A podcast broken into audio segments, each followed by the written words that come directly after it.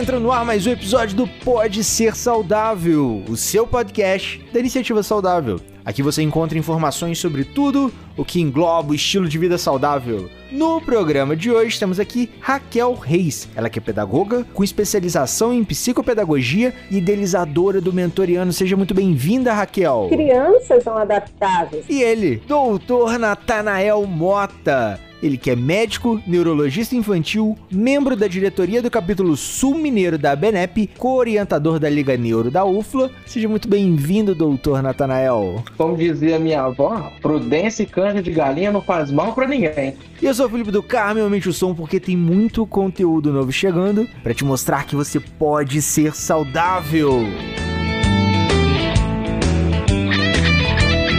Então vamos lá, pra gente começar esse papo calcem suas pantufas, coloquem seu protetor bucal, porque a voadora vai chegar. Senhores ouvintes, 2021 continua com aquela baita ressaca de 2020. Coronavírus tá por aí afora, já estamos beirando ou acabamos de passar, depende de quando você vai escutar esse episódio, dos 250 mil falecimentos, das 250 mil fatalidades do Covid, independente do motivo ou da razão, são 250 mil pessoas que morreram com o Covid.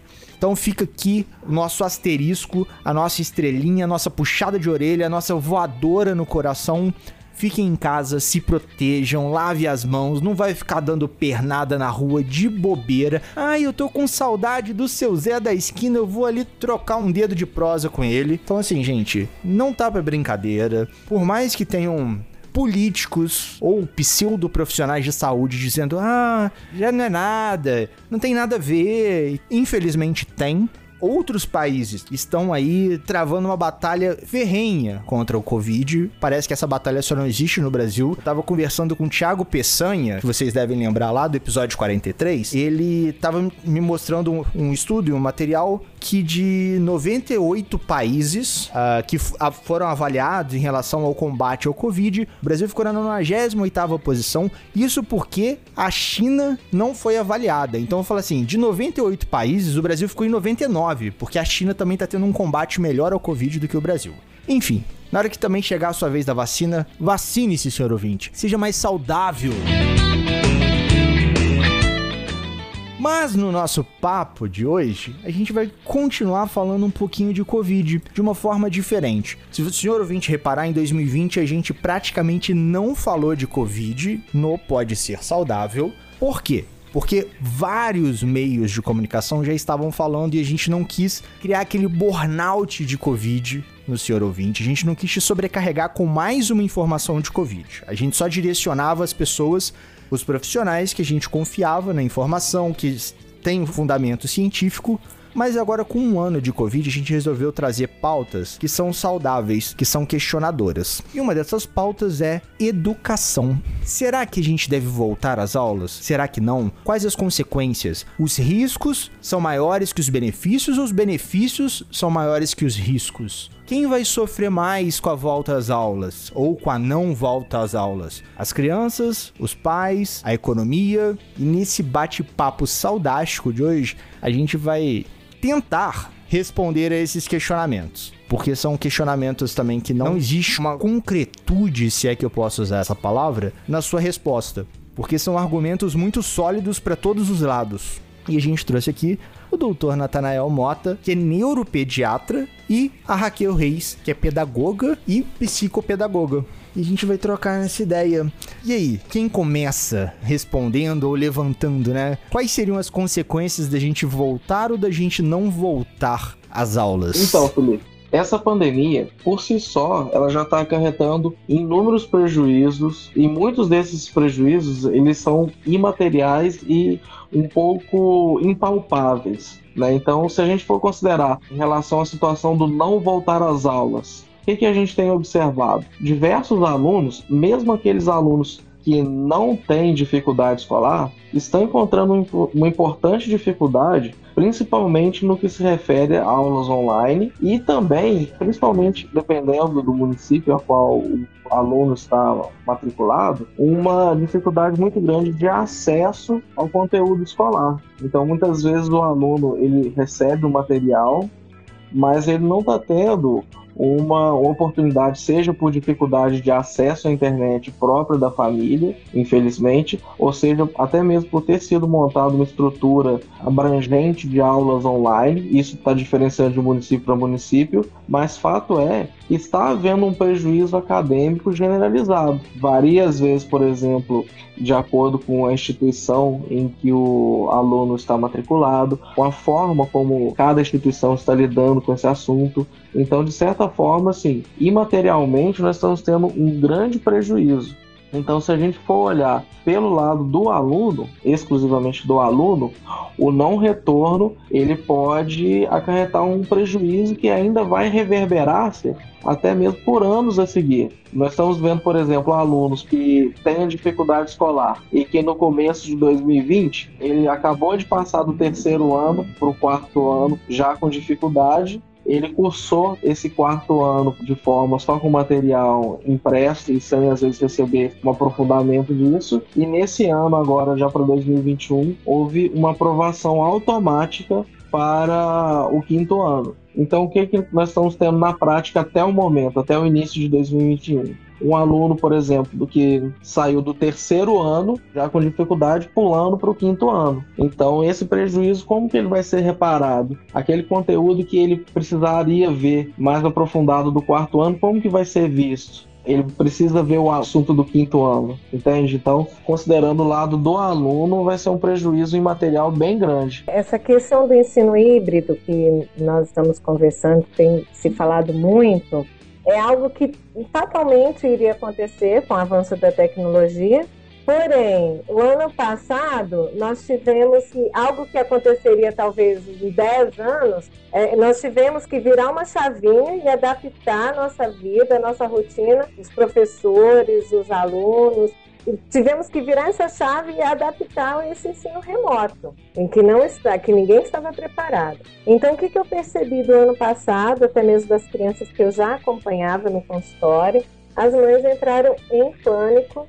As crianças nem se falam, porque é, da noite para o dia falaram assim: olha, você não pode mais ir à escola, você não pode ir no parque, você não pode brincar você tem que ficar só dentro de casa e os professores se reinventaram para trazer conteúdo, que é isso que o Natanael está pontuando, a questão da perda de conteúdo. Ou seja, as crianças elas tiveram uma perda muito grande nessa questão da aprendizagem, ficou uma lacuna de um ano para o outro e o que as escolas agora pensam? Elas têm que avançar e, ao mesmo tempo, buscar trazer o que a criança perdeu, porque é, você iniciar de um ponto de partida, da onde a criança parou, é uma coisa. Quando você passa de um ano do primeiro para o segundo, por exemplo, você dá continuidade da onde aquela criança parou. Mas você pegar uma criança que foi para o segundo ano e que ela ficou parada lá no pré, é outra história. É um ano para se correr atrás.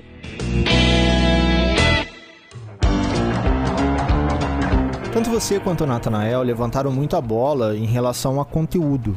A Anatel, né, a Agência Nacional de Telecomunicações, ela informa que 134 milhões de brasileiros têm acesso à internet e desses 134, 40% têm acesso à internet considerada precária, uhum. né? Então, assim, considerando que são pais, são casas e etc. Então, a gente sabe que muitas crianças, mesmo tendo aspas acesso à internet, tem aquele WhatsApp e ponto, não consegue acessar um site, um vídeo uhum. ou um uhum. conteúdo. E a gente levantou muito em relação à perda de conteúdo. E até me corrijam, tá, gente, se eu estiver falando besteira, por favor. Porque essa é uma, é uma visão muito minha, desde pequeno. A minha mãe é pedagoga. E eu falava assim, gente, para que determinados conteúdos são ano após ano, você continua tendo que saber que quem descobriu o Brasil, Pedro Álvares Cabral.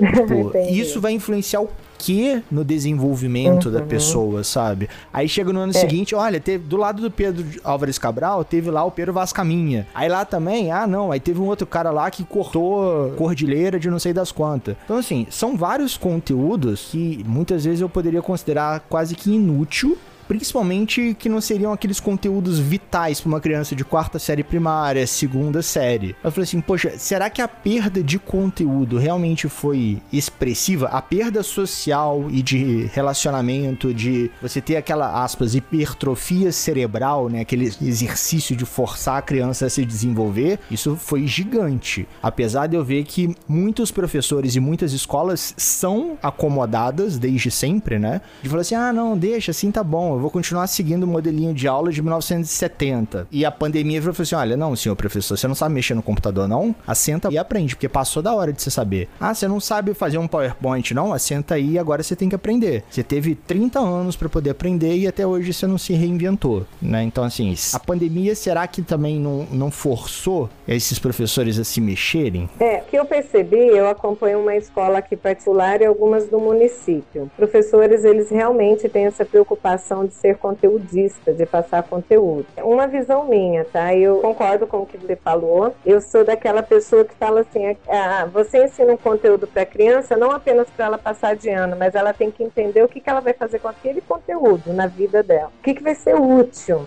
Né? E, e esse é o principal, e é isso que eu passo para os professores quando eu faço reunião de professor, porque essas apostilas trazem tantos conteúdos que as crianças elas se perdem de tanta informação. Uma experiência que eu tive no início da pandemia, a minha filha estuda numa escola e eles começaram a mandar videoaula de português, matemática, história, geografia, ciência, ciência sim, aula de música, aula de educação física, videoaula de tudo que você imaginar. Eu cheguei na diretora e falei assim, olha, minha filha está no primeiro ano de alfabetização, ela precisa aprender a ler, escrever, contar, ela precisa de entender esse universo da escrita, esquema de fonológico, ela precisa dessas questões, história, geografia, ciências, música, a gente corre atrás depois. Eu conversei com a diretora e outras mães também tiveram esse acordo e ela finalizou o ano passado, o primeiro ano na escola onde minha filha estuda, focou na alfabetização.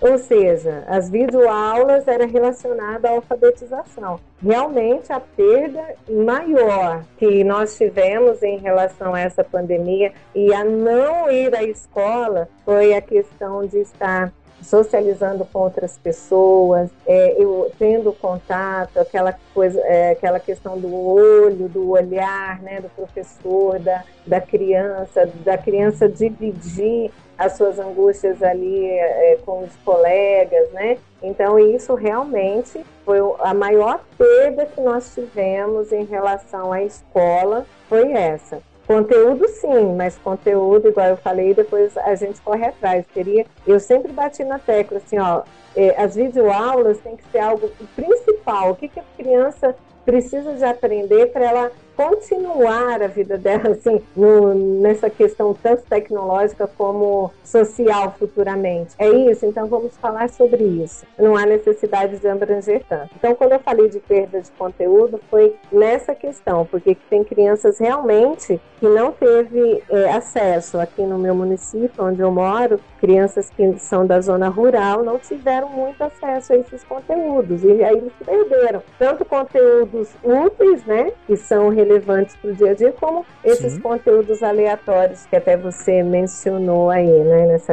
essa questão. E até fazer um asterisco aqui, senhor ouvinte, se por acaso a gente tiver professores escutando, por favor, não vistam uma carapuça que não é para você. Se você for daquele professor que busca conhecimento, que realmente tá ali querendo educar o seu aluno, que você tem condições tecnológicas é, e tem uma tecnologia na ponta do dedo ali para poder ofertar para o seu aluno, por favor, não vista essa carapuça. Ou se você é um professor que é extremamente limitado onde você tá e você tira leite de pedra, tira conhecimento do que você pode para poder interagir com seu aluno, também não vista essa carapuça. Vocês certamente têm amigos que são aqueles professores folgados, né, que estão naquelas escolas folgadas de anos e anos que tá fazendo mais do mesmo e não tá ajudando. Então, por favor, não vista essa carapuça e não fiquem bravos comigo. Minha mãe é pedagoga e eu sempre critiquei isso e sempre fui criticado por professores por achar: "Ah, você acha que é fácil?". Não, não acho que é fácil, mas acho que tem como fazer diferente.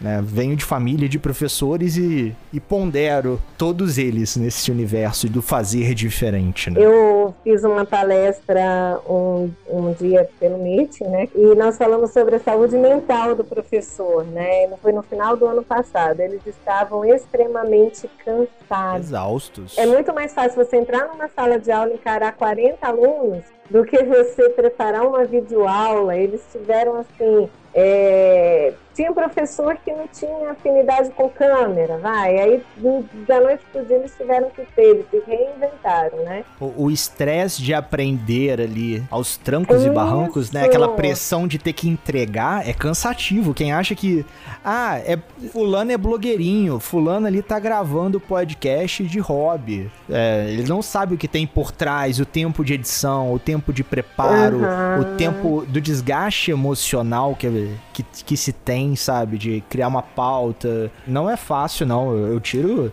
tiro o chapéu para os professores. Tiveram alguns professores sim que falaram, não, não faz. É aquilo que você falou, que vai usando aquele plano de aula lá de 1990 em 2021, né? Porque deu certo lá em 90, pode dar em 2021. E, e fala assim, não, o que tá, é, time que tá ganhando a gente não mexe, né? Às uhum. vezes usa até uma expressão assim. Então, mas ao mesmo tempo eles tiveram que aderir, porque agora o mundo mudou, né?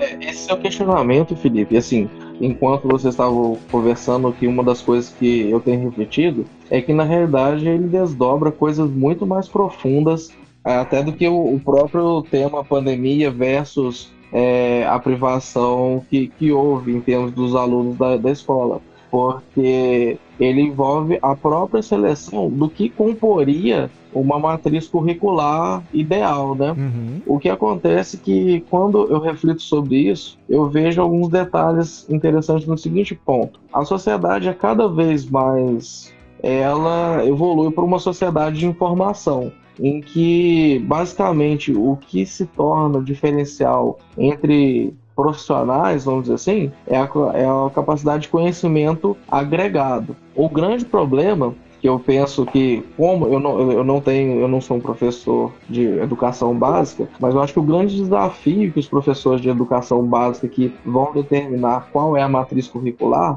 têm diante de si é determinar quais seriam os assuntos mais fundamentais para que eu possa preparar um rol de alunos ou um conjunto de alunos para que tenha, vamos dizer assim, as ferramentas básicas para se individualizar no momento 2 com os assuntos de interesse. Porque, por exemplo, vamos supor, você é um cara super culto e aberto, por exemplo. Mas se ninguém tivesse achado interessante que seria interessante falar que no Egito, por exemplo, tem hieroglifos, você nunca saberia disso. Então, se você enxuga também muito a grade curricular de informações, vamos dizer assim, se você enxuga ela muito de, de conteúdo e tenta se procurar ou achar conteúdos que sejam úteis, você acaba, na verdade, massificando só para o dia a dia. Então, determinados assuntos outros que uma criança A ou uma criança B, que depois vão ter acesso e que depois vão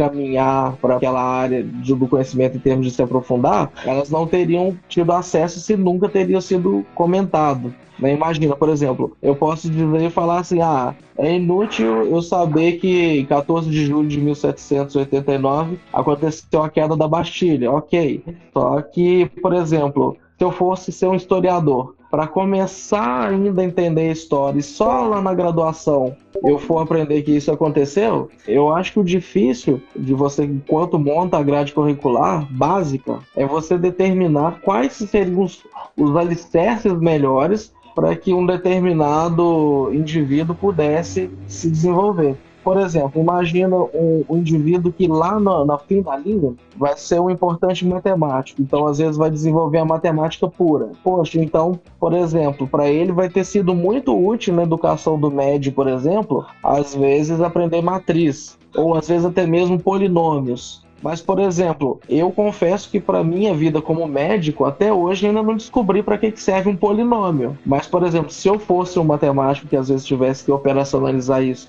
em algum cálculo mais complexo, ou um engenheiro que às vezes tivesse que calcular isso em relação a uma ponte ou em relação a um viaduto, etc., isso já seria uma matriz básica a qual eu deveria recorrer. Então eu acho que o seu questionamento é muito válido, mas eu acho que o que justificaria um pouco, né, talvez não tudo, mas o que justificaria um pouco essa ideia conteudista é o fornecer informações o máximo possível numa tenra idade para que você tivesse uma média de instrumentalização futura para que, à medida que haja as diferenciações, não haja tanto prejuízo individual. Quando eu até levanto essa questão do conteúdo, é óbvio, né, que tem a minha ignorância envolvida, né, porque eu não sou um especialista, sou, quiçá, um crítico, eu vejo muito conteúdo. Na hora que eu dei o exemplo de Pedro Álvares Cabral, eu acho importante saber do Pedro Álvares Cabral, mas não você reforçar esse conteúdo pelo tempo que é reforçado. E também vejo que tem muitos conteúdos, seja na física, seja na matemática, no próprio português.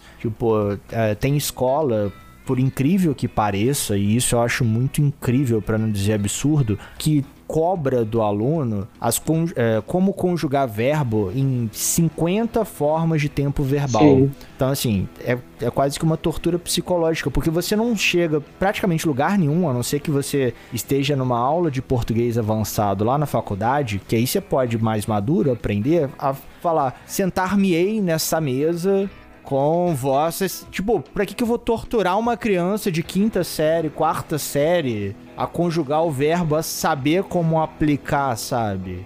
é esse tipo de cortes em conteúdo que por muita ou Bhaskara, você falou de matriz, polinômios, fórmula de Bhaskara. Eu já conversei com vários engenheiros assim, se eu uso esse negócio, não, o software calcula para mim, calcula. Mas você sabe fazer na mão? Não. Eu falei assim, então para que que você fica torturando a criança com a porcaria do Bhaskara, sabe? O adolescente. Tipo, você não vai usar o negócio. O, o matemático que tá lá em cima, sabe? Mas se não tivesse uma criança, entre aspas, torturada, não teria o software. Alguém teve que saber fazer o Bhaskara para ensinar o software a fazer. Sim, mas é alocação no tempo. Na minha percepção, ah, talvez você estudar mais novo, entender como que funciona minimamente uma economia, uma antropologia, uma história para que erros não se repitam, entender como que funciona o universo, as leis da física, não o cálculo da física, sabe? A fórmula do sorvete de não sei das quantas, mas entender como que funciona, porque tem um monte de gente que passa em um monte de faculdade aí, mas você fala assim, pô, como é que funciona uma bicicleta mesmo? A pessoa não tem esse raciocínio de aplicar o que ela aprendeu na sala de aula no mundo real. Entendi. É, talvez seja interessante nesse esse caminho, essa visão visão seria interessante. Eu lembro quando eu tava lá na sétima série, na sexta série,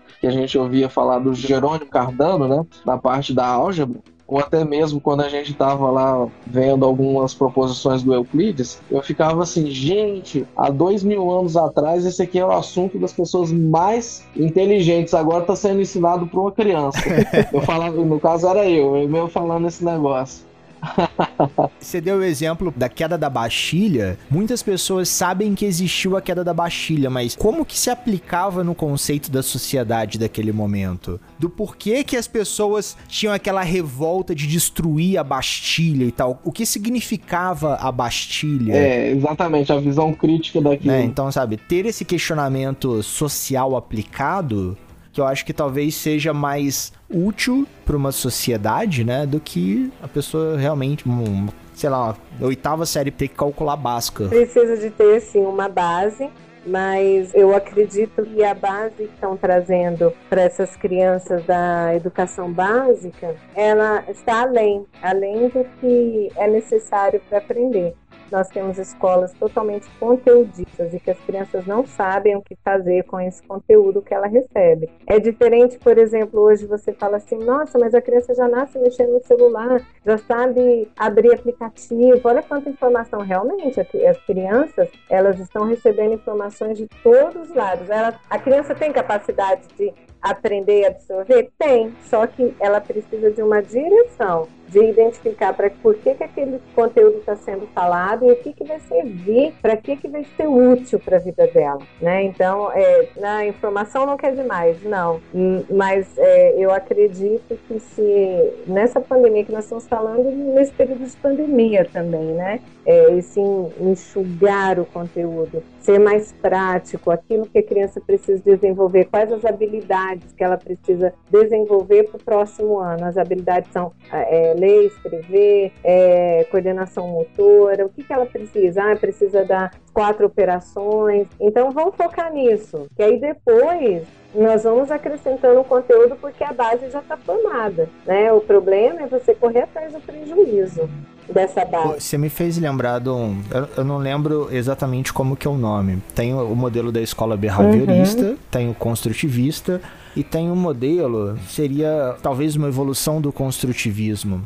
Eu, eu, me recordo de serem algumas escolas na Suíça. Assim, óbvio, senhor ouvinte, a gente tá falando de Suíça, onde tem sete alunos numa sala de aula, tá? Não vem, ah, eu quero ver fazer isso com 50 crianças lá, hiperativas tá, senhores ouvintes? Eu sei que é inviável fazer isso na sua sala de aula ou na sala de aula do seu filho, mas é um modelo que se pode idealizar para tentar se adaptar à nossa realidade. Que os alunos, eles levantavam para o professor o que eles queriam aprender, uhum. qual era a necessidade deles. Os alunos falaram assim: ah, professor, eu quero aprender sobre o celular. Aí o professor falou assim: beleza, ok, vamos aprender sobre o celular. Aí ele falava da história lá do Graham Bell, falava da tecnologia, aplicava química no processo de bateria, aplicava física, aplicava tecnologia, aplicava geolocalização. Ele ia adaptando o celular a todo o conteúdo é, para ele poder interagir com o aluno, porque o aluno quer aprender sobre o celular, ele quer aprender do computador, ele quer aprender sobre um carro. E ao redor desse, desse querer existe todo esse conteúdo em volta.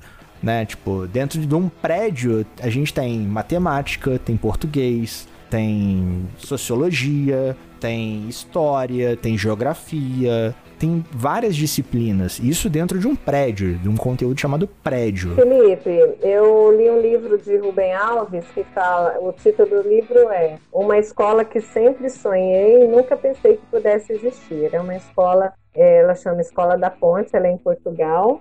E ela tem essa metodologia que você está falando. Ah, Para você ter uma ideia, não existem salas. É um, uma, um grande galpão onde as crianças elas entram, as turmas, né? Professores não são professores, são tutores. E aí vem uma grade curricular e a criança escolhe o que, que ela quer aprender. Então ela sabe o que ela tem que aprender até o final do ano, mas ela vai direcionando o que ela acha importante aprender naquele período. E só para finalizar também essa questão, em São Paulo, eu visitei uma escola que adota esse modelo. Então, e é uma escola pública, é uma escola municipal, fica lá no Butantã. É possível, tá? Eu cheguei na escola e fiquei assim, eu fiquei maravilhada. Eu falei, uma escola pública, né? Uma escola municipal. E quando você chega, é uma criança que te apresenta a escola, não é o coordenador, é ela que vai te apresentar todas as questões, como funciona. É, eles têm um momento lá é, que eles se reúnem para definir o que, que é bom, o que foi bom, o que não foi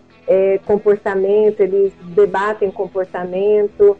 Eu trouxe algumas apostilas até de lá, num, num, outro momento a gente poderia conversar sobre esse modelo que é muito legal. E ele existe e ele é possível.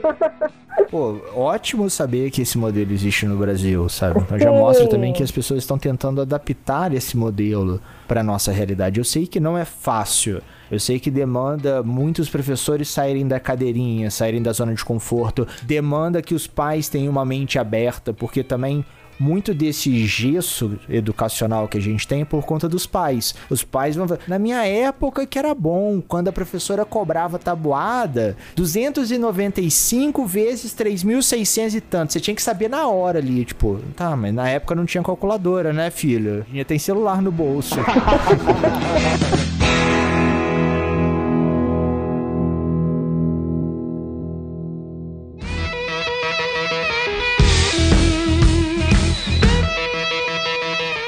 Ok, a gente levantou aqui alguns perigos e consequências, questionamos. Até o Felipe teve uns devaneios, que depois vamos ver o que, que vai ficar dos devaneios na edição ou não. Mas vamos lá, quais seriam os benefícios da aula presencial nesse momento. Que a gente falou da interação social, mas será que as crianças teriam essa interação social é, seguindo o protocolo, por exemplo, que eles estavam tentando aplicar na Alemanha, na Nova Zelândia, das crianças terem dois metros de distância uma das outras? Tipo, vai todo mundo jogar voleibol, tênis, queimada. Na prática é muito bonito, mas na realidade a gente sabe que não vai ser bem assim, né? Eu imagino assim, os alunos que são de anos mais velhos, né, que sejam do médio ou até mesmo os universitários, eles conseguem perfeitamente se controlar e ficar nos seus lugares e até mesmo manter o distanciamento, apesar de alguns às vezes até burlarem isso. Apesar dos hormônios, né? Exatamente. Mas eu acho isso muito difícil acontecer, principalmente na educação infantil, né? Com base nisso, eu compreendo perfeitamente o que o sindicato dos professores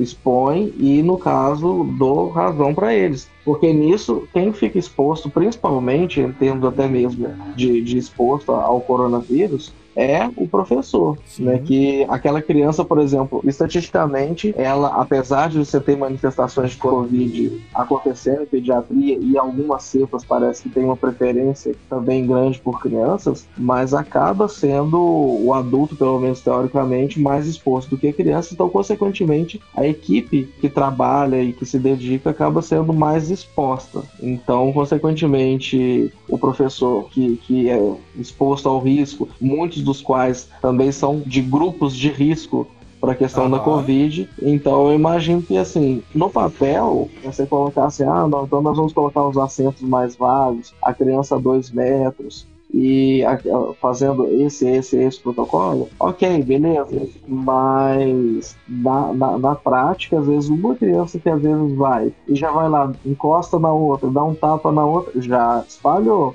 Uma criança que às vezes naquele momento não coloca máscara, tira a máscara um pouco, ou até mesmo grita ou espalha as gotículas pelo ar, né? Então, assim, ela pode ser um agente difusor sim do Covid. E aí ser fator de risco tanto no contexto escolar ali para os seus colegas e para os professores, bem como para o seu contexto familiar, né? Ela pode levar também para sua casa. Mesmo sem ter sintoma ou qualquer. Exatamente, mesmo sem ter sintoma. Tanto que, por exemplo, no início, março do, do ano passado, principalmente nas duas primeiras semanas a imensa maioria da população cumpriu mesmo, então você via a cidade, uma cidade fantasma mesmo, de fato, drasticamente as síndromes respiratórias que tradicionalmente acontecem no abril, que é quando acontece o frio, teve uma queda drástica. Né? A gente via em grupos de, de WhatsApp de colegas pediatras, eles falando, gente, mas até o WhatsApp não tá chamando, né? Que poderia falar assim, ah, o pessoal que tá com medo de levar no consultório ou levar no hospital. Não, se fosse o caso, às vezes chamaria os colegas pelo WhatsApp. Uhum. Então, assim, houve um período de redução importante. Num país como nosso, considerando que você tem, como você mesmo citou, já chegando a cifras de 250 mil e dependendo de quando o nosso prezado ouvinte estiver ouvindo, até a gente já ter ultrapassado esse fatídico número, eu acho que um retorno sem que haja uma vacina, sem que haja outros meios de você fazer uma imunização de rebanho, eu acho que seria mais risco para expor a população como um todo e principalmente a população de professores em contágio. Só um, um alerta, senhor ouvinte. Se eu não me engano, em agosto, eu tava gravando, foi quando eu comecei a gravar as aberturas do programa, e a gente tava chegando aos alarmantes 30 mil óbitos. Em agosto a gente tinha 30 mil óbitos. Em março tem 250 mil. Então, para quem acredita ainda que é só uma gripezinha, cara, não é. Tá? Então, assim, tenha só um pouquinho mais de consciência. É tão difícil nesse momento a gente falar por causa dessas questões mesmo de uma doença tão séria, né, que nós estamos enfrentando. Aí as pessoas até chegam a comparar, ah, mas já teve a gripe espanhola, já teve, né, tantas coisas e que foram superadas, mas no século 21 essa é a primeira pandemia que nós temos assim, né, de nessa proporção que nós estamos tendo. Realmente é muito preocupante essa questão da volta às aulas, porque as crianças são assintomáticas, né? E nós temos dois lados, a questão até mesmo social, a questão da e a questão da aprendizagem, da socialização, porque é, houve aumento também de violência doméstica, né, com essa questão do, do isolamento social. Tem a violência doméstica, tem aquelas crianças que dependem da merenda escolar, é, algumas escolas fizeram do município aquele programa, né, da, dos pais irem na escola buscar uma cesta básica, que seria equivalente à merenda da escola naquele mês ou naquela semana, enfim. É, e além, né, da questão da aprendizagem, da socialização.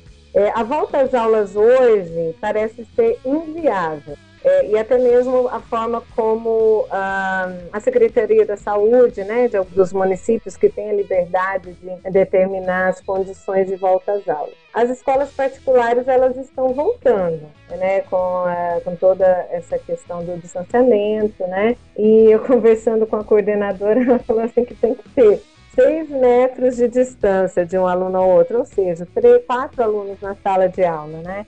É, imagina o trabalho. É, as crianças estão indo ficando três horas na escola, aí meia hora depois entra uma outra leva e fica mais três horas dentro da escola. E o, o perigo do deslocamento até a escola, pô, ela não vai se teletransportar, não é, existe Star Trek, né? E assim, é, e aí nós temos o, as duas vertentes, né? É, é bom ou não é bom? Claro que é a volta às aulas para as crianças, né? Outro ambiente, é, voltando, mas ao mesmo tempo o medo, o risco, a, a contaminação que está é, cada vez maior, ou seja, é, nós, nós estamos num beco sem saída. Mas eu sou da questão até mesmo que o Nathanael falou, né, de imunizar os professores, né, que eles estão ali também na linha de frente hoje. Então, para voltar às aulas, com, é, com segurança, nós teríamos que ter essa prioridade também com quem trabalha com a educação, né, de, de trazer, de ter a vacinação para eles agora, eles entrarem nesse grupo prioritário. Né, eu acho que, que seria o viável. Né? E ao mesmo tempo, vamos olhar o lado social, o lado da aprendizagem, o lado da saúde mental e é, tá, é bom, né? Aí a gente melhora um lado e atrapalha o outro. Posso colocar só uma lenha na fogueira? Pode. É um questionamento que, que eu tenho comigo, de vez em quando eu levanto com a Nanda. Tendo em vista, né, já que a gente vive nesse momento de pandemia e que a gente não tem tempo para poder ficar testando teorias. Por exemplo, senhor ouvinte, se vermectina funciona ou não funciona, já está mais do que provado que não funciona porque Covid não é um verme.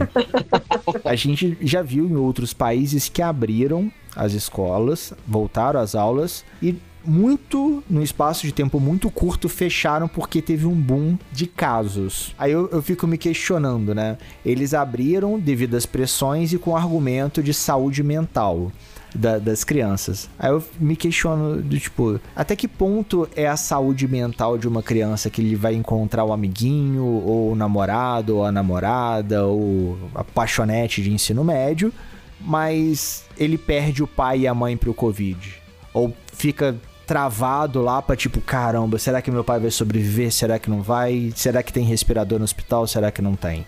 Até que ponto isso compensa a saúde mental? Olha só, nós temos duas questões, Felipe. Vou pôr outro fogo, tá? Pra gente questionar aqui. Aham. As pessoas, a questão não é só a escola, né? Se você for olhar, os bares estão cheios, as praias estão cheias, os shoppings estão cheios, né? E aí às vezes a gente põe assim o foco na escola, por quê? Porque as crianças são assintomáticas, ok, elas podem transmitir, podem pegar e depois passar para os familiares, e isso é isso que você colocou é muito sério mesmo. Então, é, é mais, é, é melhor a gente segurar um pouco e cuidar da saúde mental depois e ter todo mundo na família saudável do que agora recorrer a preencher uma lacuna emocional e, e depois é, abri-la de novo, abri-la por, por questões de morte. Ah, e aí morreu o ente querido porque pegou Covid, porque o filho foi na escola.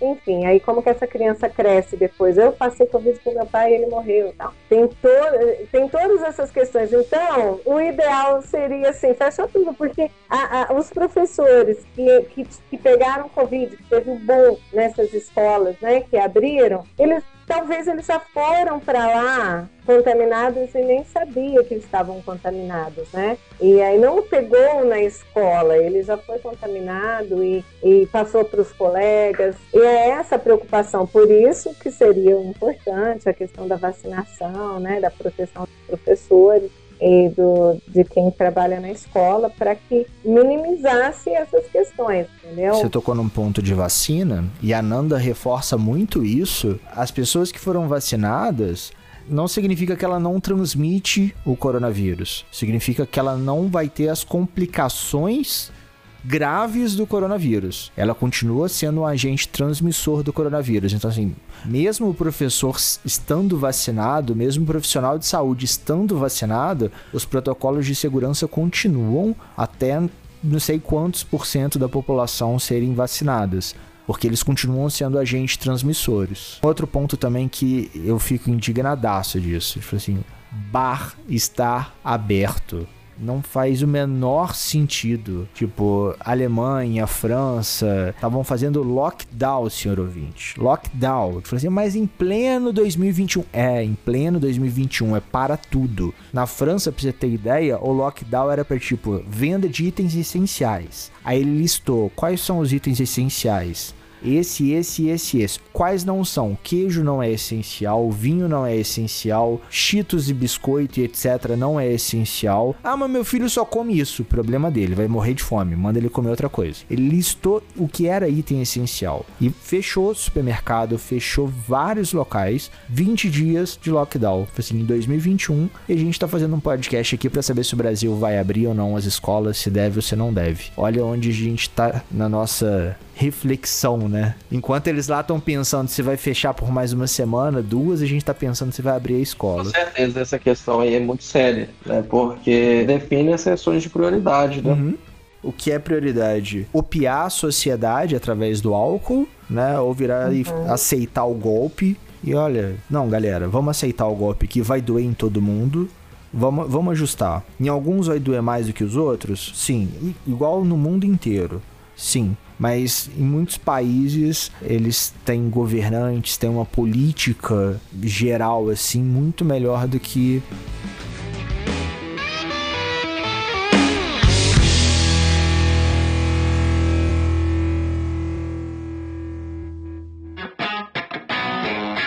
Mas, ô Felipe, essa pandemia também veio para mostrar que nós somos totalmente adaptáveis, né? Somos seres totalmente adaptáveis. Nós conseguimos nos adaptar que precisa da conscientização, dessa adaptação. As crianças também se adaptam quando precisa de, de ser firme. Exi é, tanto que quando eu oriento pais, é, nós temos que trabalhar em conjunto, né? Então, eu oriento algumas questões que precisam ser trabalhadas em casa para melhoria do rendimento da criança, do desenvolvimento dela. E isso prova que eles são adaptáveis, porque se os, se os pais mudam uma postura, eles são obrigados a se adaptar ali naquele ambiente, né? Então, o uso de máscara, do álcool em gel, já está entranhado nas crianças, né? Eles já saem até com, já tem até uns bonitinhos, né? Os vidrinhos de álcool, né? E eles eh, se importam com isso. Então, nós estamos vivendo uma nova geração aí de crianças que não vão ter tanto.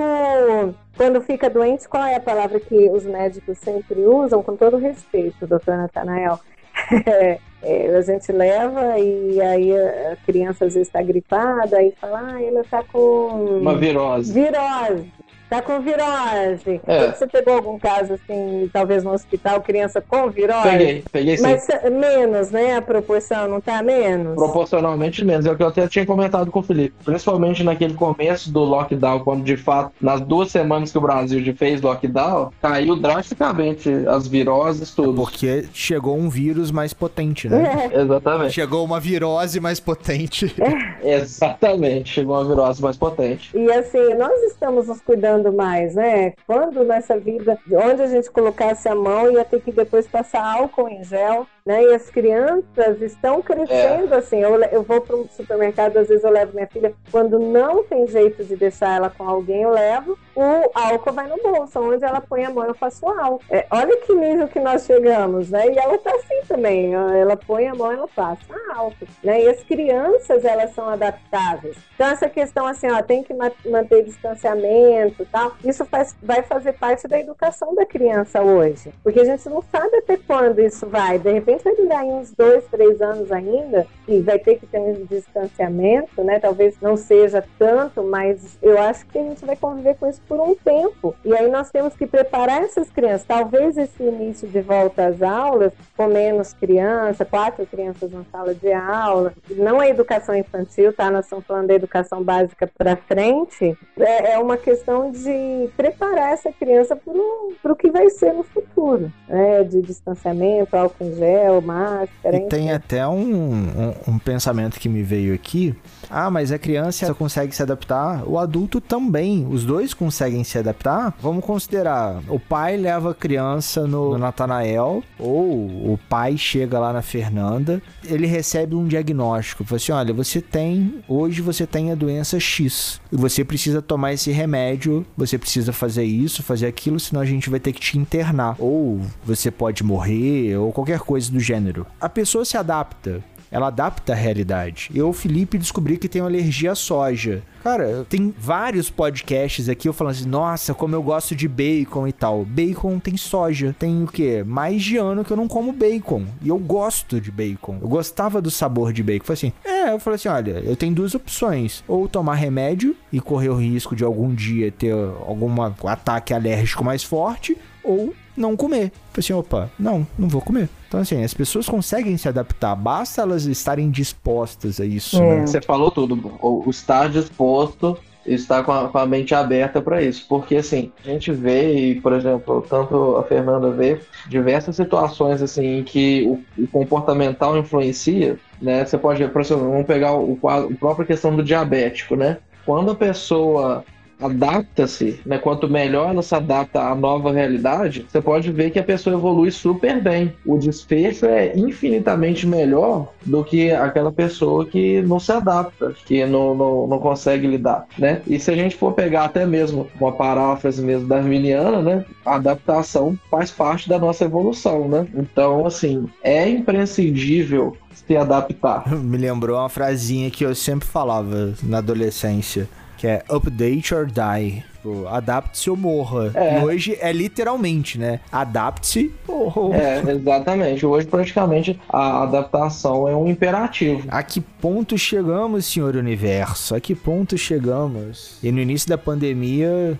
ainda diziam que no não, essa pandemia veio para as pessoas se tornarem seres humanos melhores. Tô esperando o ser humano melhor chegar aí.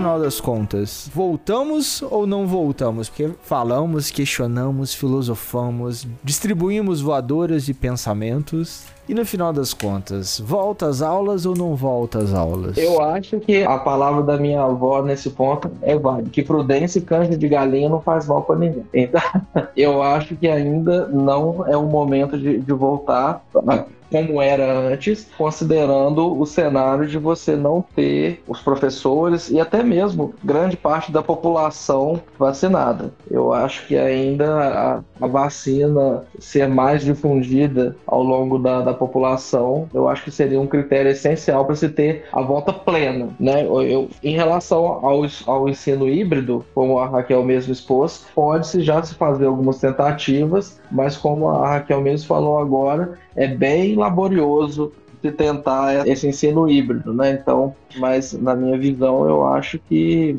ainda cabe um tanto de prudência, tanto para preservar o aluno, seus familiares e principalmente a equipe de professores. E você, Raquel?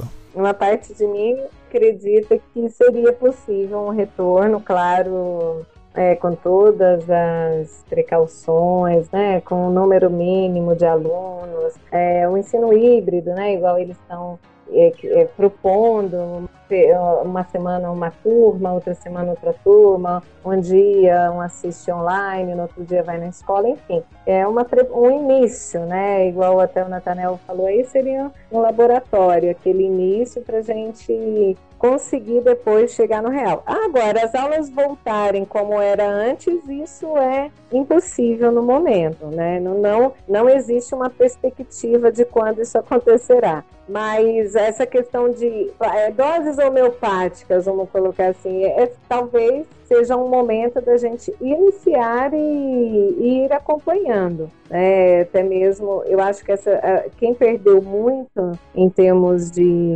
da educação básica, tá? É, ensino médio ou fundamental 2 já são adolescentes, eles têm mais facilidades de de ficar muito mais tempo na tela, né? É, no, no, computador ali, eles já têm essa facilidade. Mas eu acho que quem está perdendo muito essa questão da educação básica lá do Fundamental 1, essas crianças estão perdendo muito a fase da alfabetização, que é uma base que a pessoa leva para a vida, né? É, se, se nós pulamos etapas nesse momento, a vida escolar pode ser comprometida lá na frente. Mas também nós temos o outro lado, que é uma doença muito séria, que nós temos que ter precauções. É, então, por isso eu acho assim, aula como era antes, agora é impossível, inviável de se pensar.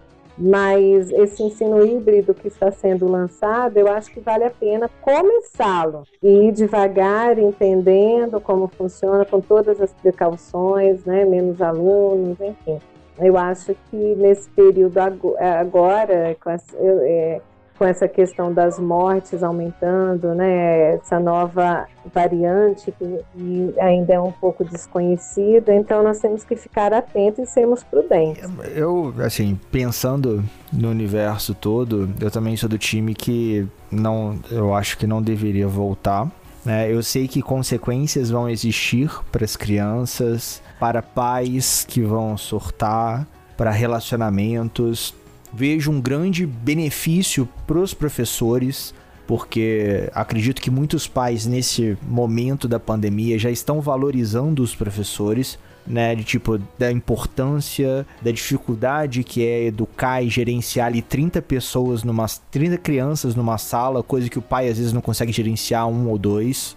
Então assim, eu vejo que a pandemia trouxe esse, essa visão para alguns pais, porque tem outros pais que estão tipo, ah, joga o professor na fogueira, é ele que tá queimando e que se exploda. Então, assim, eu acho que nesse momento ainda não seria o momento de voltar, mesmo com os professores estando vacinados, né? Apesar da gente ter levantado esse ponto, porque geraria um, um processo de logística maior na cidade, tendo mais pessoas circulando mais o vírus circula e a gente já tem modelos matemáticos, modelos epidemiológicos, modelos na prática testados e revisados, que isso não é legal. E até considerando essa questão do, do vírus, os cientistas dizem que a vacina não sofre alteração nenhuma, mesmo com essas novas cepas do vírus.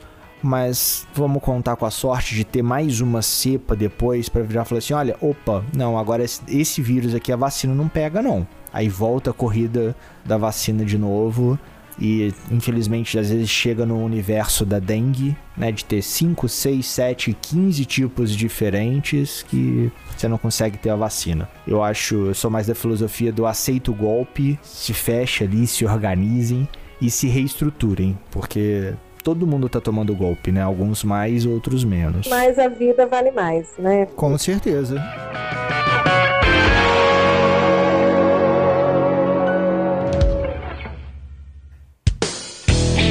estamos chegando ao final de mais um episódio do Pode Ser Saudável. Esse papo questionador, esse papo talvez filosófico, talvez não, mas é um papo sempre esclarecedor. Né, senhores ouvintes? Antes, geralmente eu não tenho a minha mensagem final, mas eu deixo aqui o meu muito obrigado a todos os professores, os bons e os ruins, porque os ruins me mostraram como que os bons são bons, né? Os ruins me fizeram ser questionador por criticá-los, né? Eu tive professores que saíam da sala de aula para fumar, bel prazer. Ah, vou dar um, um, tapa no cigarro ali, você se vira aí para aprender. Obrigado, professores ruins, mas muito obrigado aos professores que foram bons, aqueles professores marcantes na minha vida e que me, me, me fizeram ser esse careca barbudo que vos fala, que vos questiona, que distribui voadoras e carapuças pela podosfera. E qual seria a sua mensagem final para os nossos ouvintes, Raquel? O que, que você deixa de recadinhos do coração? Recadinhos do coração. Essa foi ótima. A gente está bem filosófico hoje, né? Tentando, tentando trazer a importância da aula, né? Da educação e ao mesmo tempo salvar as nossas vidas, né? O recado que eu deixo, como eu falei, nós somos seres totalmente adaptáveis e as crianças também. Eu falo isso para os pais, né, para eles ficarem calmos nessa questão de ajudar o filho em casa com as lições, é por pouco tempo.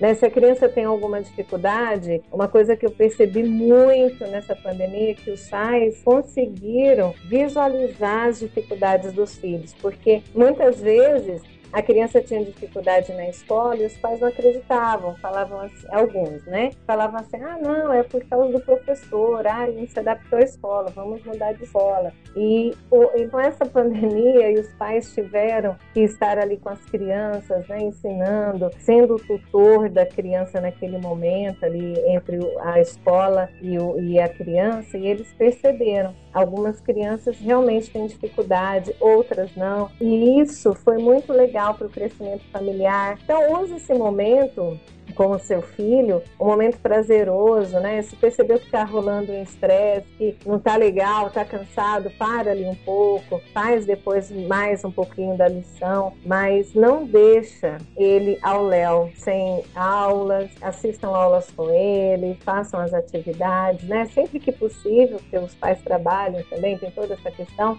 mas estejam presentes na vida, da, na educação do seu filho, porque esse momento é precioso e é esse momento que vai ditar o que ele vai ser nos próximos anos, né? Toda essa adaptação que nós estamos tendo ela pode ser benéfica se nós tivermos a consciência que é um momento de nós reinventarmos e trazermos aquilo que a gente acha que não tem condição, colocar para fora e ajudar em todas essas questões, tanto escolares como educacional, como comportamento, né? Teve pais que agora que cobriram como que os filhos se comportam, como que ele realmente é. Então, transforme isso num benefício de conhecimento e de você ajudá-lo a conquistar, ajudar ele a atravessar esse momento com sabedoria e crescer tanto na educação, comportamento, sentimentalmente, né? Essa questão também da saúde mental. E você, meu muso da podosfera, doutor Natanael Mota, o papo foi tão denso, tão tenso, que eu acho que só agora que ele esboçou uma risadinha. foi mesmo.